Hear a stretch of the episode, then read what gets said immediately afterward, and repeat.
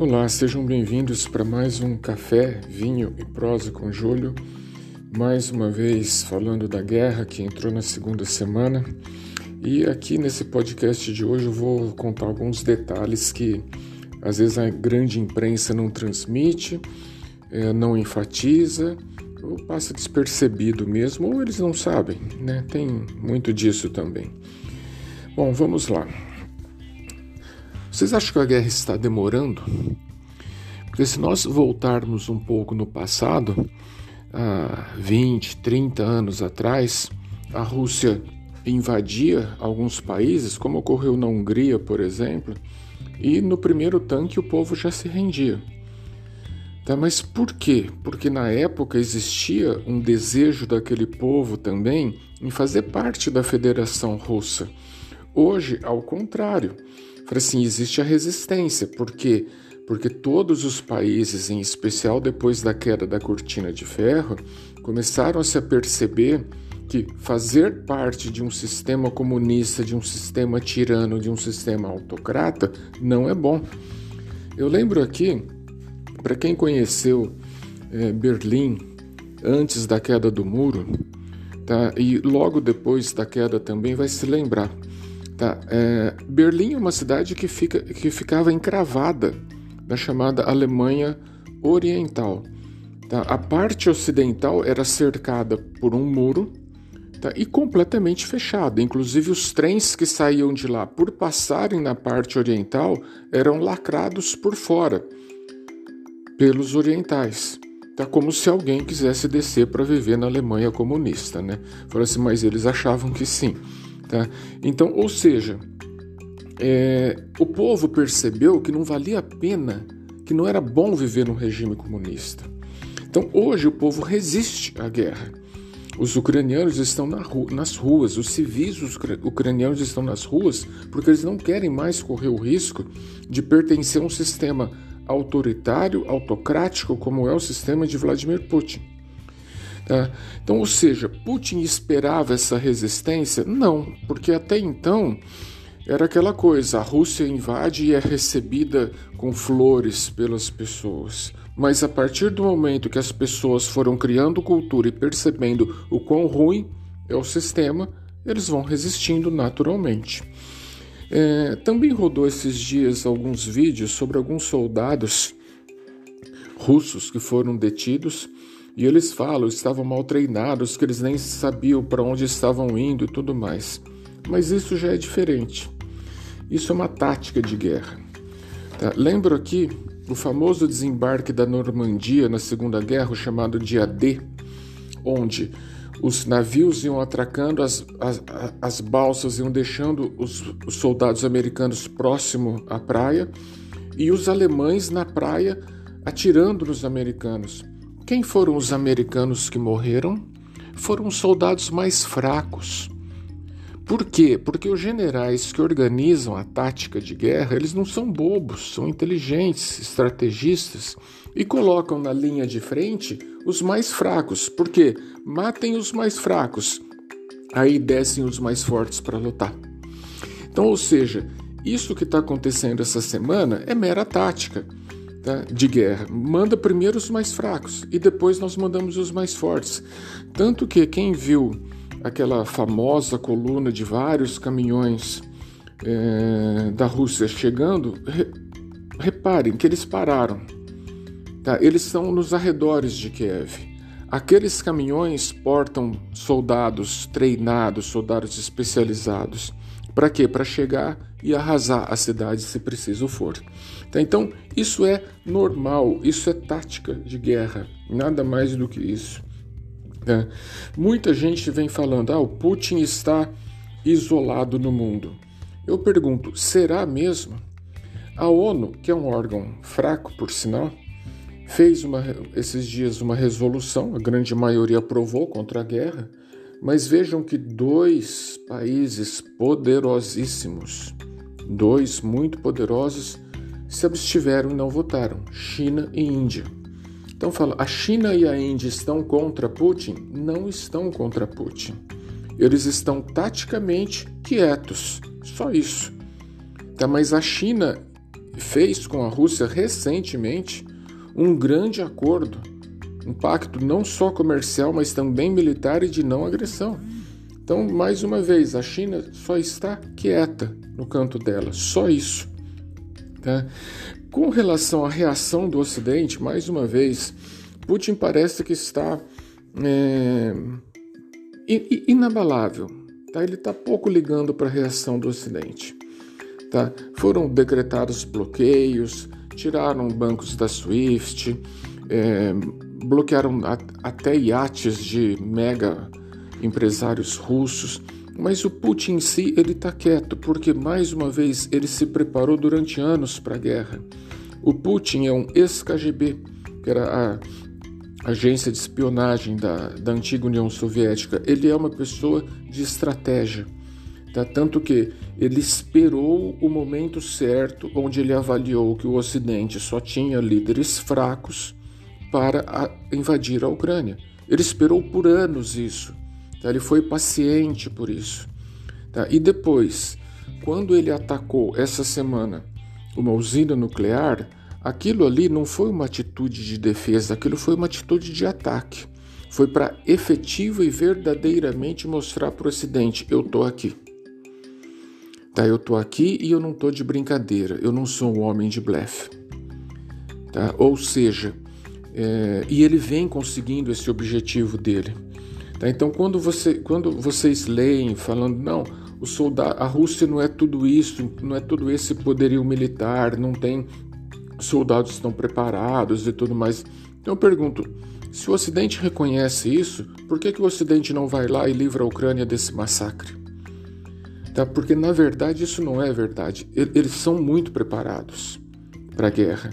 Tá? O que está existindo é o Putin está testando. Tá? Durante todos esses dias ele está é, assimilando o que, que, as, o que, que os, os, líderes mundiais do Ocidente vêm fazendo, os pseudo-líderes, na verdade. Né? E vejam como é a situação. Ele atacou a maior usina nuclear da Europa. O Boris Johnson, primeiro-ministro da Inglaterra, aí falou: não, nós precisamos proteger a energia nuclear. Ele está pensando na Ucrânia? Ele está pensando na guerra? Não, ele está pensando na energia que aquece o povo dele. Tá? Então, ou seja, para os líderes, cada um no fundo, eles estão zelando pelos interesses dos seus países. Tá? Muito relevante a advertência do presidente Zelensky, tá? quando ele fala: se vocês não fizerem nada, o próximo passo depois vai ser a Letônia, a Lituânia e a Estônia. Tá? Aqui vale uma observação. Tá? A, a Ucrânia hoje não está sendo defendida pela OTAN porque ela não faz parte da OTAN. Já esses três países, Letônia, Lituânia e Estônia, são parte da OTAN. Então, ou seja, se um deles for atacado, teoricamente a OTAN entra na guerra para defender, porque isso é o que está no tratado da OTAN. Tá? Porém, existe a possibilidade é, que é comum em termos de guerra quando falamos dos, do padrão de guerra Rússia, tá? que eles mandem soldados sem uniforme, é, mercenários, pra, eles chegam nesses países que são muito pequenos, tá? fazem a tomada do poder e depois fazem um plebiscito, como foi feito na Crimeia. Não convence os políticos, convence a, a base de força e ou dinheiro, Tá? Vamos fazer um plebiscito se nós queremos fazer parte da Rússia ou não. Tá? Como foi feito na Crimeia em 2014. Tá? Agora, existem três outros que sim estão em risco sério, que é Moldávia, Geórgia e Bósnia, porque esses não são da OTAN. Tá? E esses, assim, são, são todos países muito pequenos. Se for comparar no Brasil, menores do que o estado de São Paulo, por exemplo, todos eles que a Rússia dominaria com alguma facilidade, caso queira, né? Mas agora eu vou desviar um pouquinho o assunto tão profundo de guerra para falar sobre algumas particularidades de guerra. Bem, quem tem visto, acompanhado pela imprensa, tem visto muito o general, eh, perdão, general não, o secretário-geral da OTAN dando entrevista, o Jens Stoltenberg. Quem é Stoltenberg? Ele é norueguês, ele é economista, e ele foi político muito tempo na Noruega. E depois ele foi guindado a secretário-geral da OTAN. Ele não é militar, ele não é um homem de guerra, mas ele é um economista e ele é um estrategista.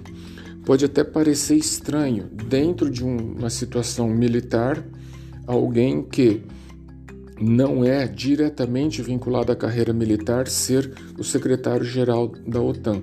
Fala assim, mas isso também já não é a primeira vez que acontece. A OTAN, é, por ter esse caráter é, supranacional, né, são vários países que integram a OTAN e muitas eles optam por um administrador.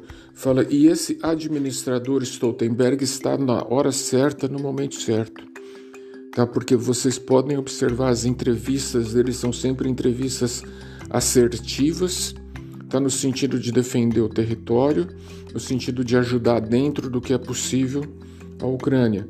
É, por ele, talvez já a, a, situação fosse um pouquinho diferente, tá? Porque o Stoltenberg crê, tá? Que ele não pode deixar a Rússia ganhar essa guerra, tá? Mas ele não depende sozinho dele. Fala assim, depende de 30 países para ter uma deliberação a respeito disso. Tá?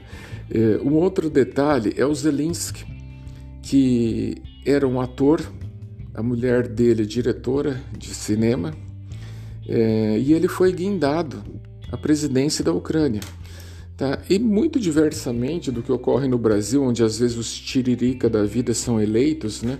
Que falam que é voto de protesto, mas isso não é um voto de protesto.